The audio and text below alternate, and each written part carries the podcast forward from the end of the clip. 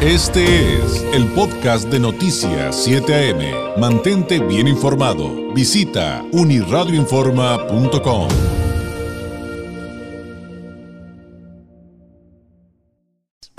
En Noticias 7 AM presenta el comentario nacional con el periodista y analista Carlos Álvarez. Como usted escuchó, vamos con el periodista Carlos Álvarez, analista político, corresponsal del Semanario Z. Usted lo encuentra en redes sociales como arroba Carlos Álvarez MX. Carlos, ¿cómo estás? Muy buenos días.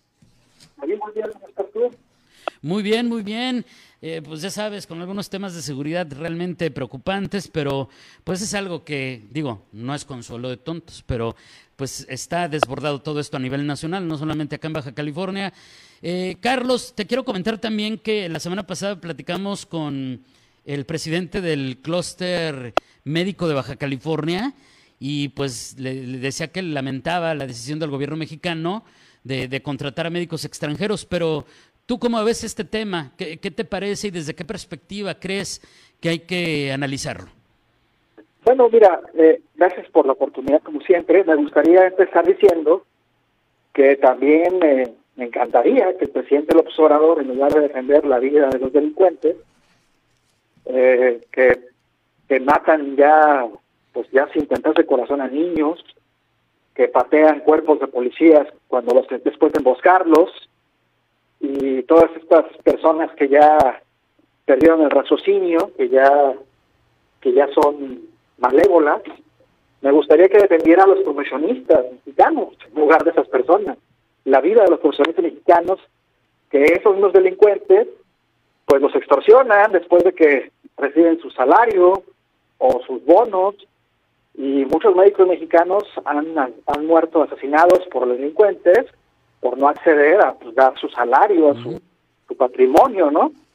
Eh, entonces, eh, yo veo, eh, no veo mal que el gobierno mexicano quiera ayudar a los cubanos, a los hermanos cubanos.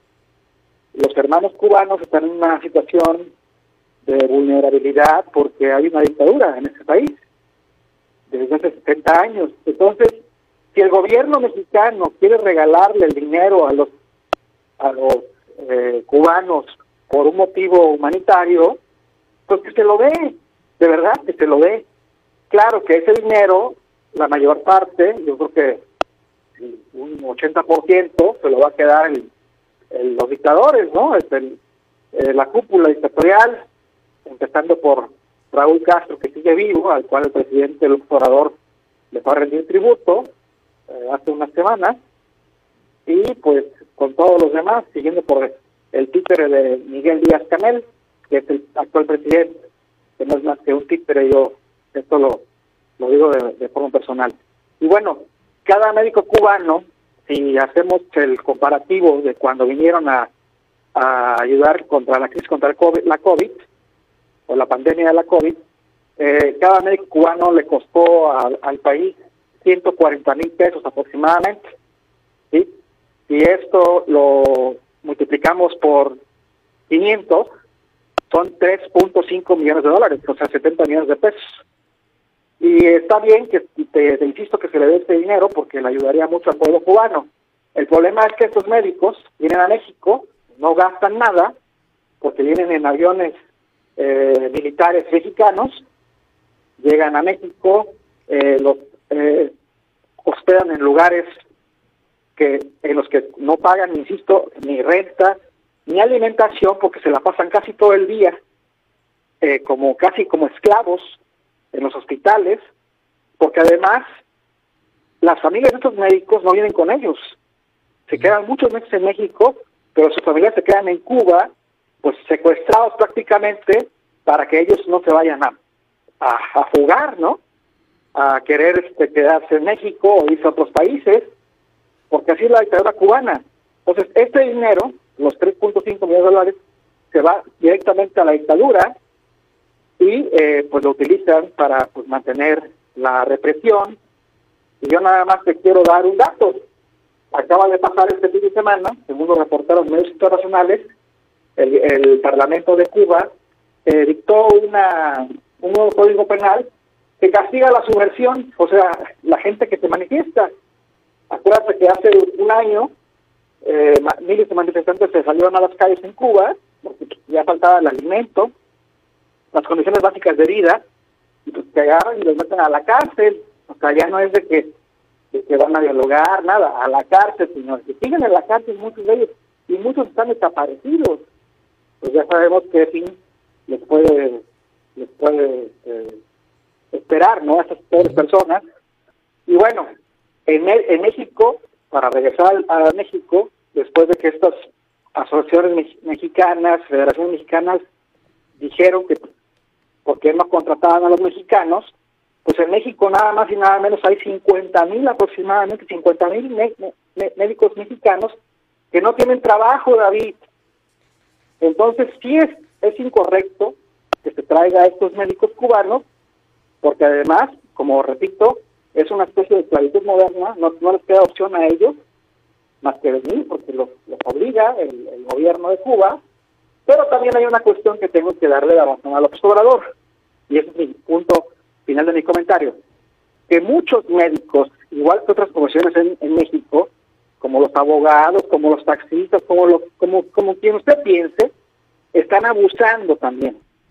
Están abusando. ¿Tú sabías, David, que México, que México es el país número uno del mundo en el que un pediatra, por ejemplo, te exige, luego, luego de que vas a tener un hijo, te exige que casi, casi le hagas la, eh, que no, que no nazca por parto natural, que nazca por cesárea. Entonces, es el primer, es el primer, este, lo primero que te dicen, aunque el niño venga bien, ellos te, te, te, inventan que el niño tiene que, que tiene enredado, etcétera. Entonces te exigen eso para que gastes más, porque pues, es un ingreso más para ellos.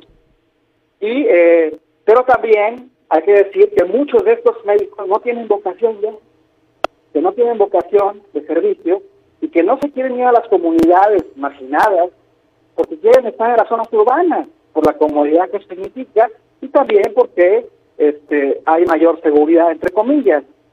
Pero también tenemos que regresar al punto de que qué siente un padre de familia después de invertir muchísimo dinero y muchísimos años de sacrificio para que un médico se forme, porque tiene que, no nada más en la carrera, sino son las especialidades, y después de ver todo ese sacrificio, dinero, de su patrimonio, y ver que de repente su hijo está desempleado y que llega un extranjero, y no es por ser, este, eh, pues, eh, puede encontrar a los extranjeros, pero sí ver que otra persona llega y ocupa el lugar de tu hijo.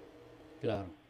Esto es lo que quería comentar, David. Muchas gracias, Carlos. Creo que todos son, o sea, todas las perspectivas que planteas son temazos. Aquí platicamos alguna vez con algún activista que nos platicaba acerca de ese problema eh, que también se traduce en violencia. O sea, es un, este asunto de que casi casi te obligan a, que una, obligan a una mujer a tener un hijo por cesárea simplemente porque es negocio. Entonces, este, digo, desde ahí, este, claro, por supuesto, la otra parte que dices también de los que no tienen vocación, claro, también es real.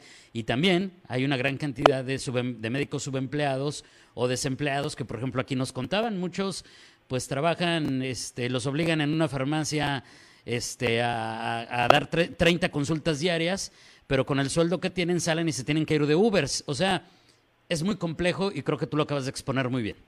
Ah, bueno, esto es un tema importantísimo lo que acabas de decir, que no lo toqué yo que es la subcontratación, es decir, que esos médicos en consultorios privados, que vamos a decirle este, similares, para no decir marcas, pues están eh, pues siendo también esclavizados porque pues no tienen ni los instrumentos médicos, no tienen las condiciones y muchos de ellos ya para finalizar solo se enfermaron con COVID porque pues no tenían ni para cubrebocas y cubrebocas lo tenían que poner ellos.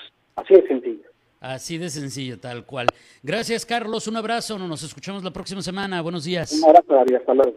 Gracias. Es el periodista Carlos Álvarez con su comentario de cada lunes. Él es corresponsal del Seminario Z, analista político que usted encuentra en redes sociales como arroba Carlos Álvarez MX. Este fue el podcast de Noticias 7am. Mantente bien informado. Visita unirradioinforma.com.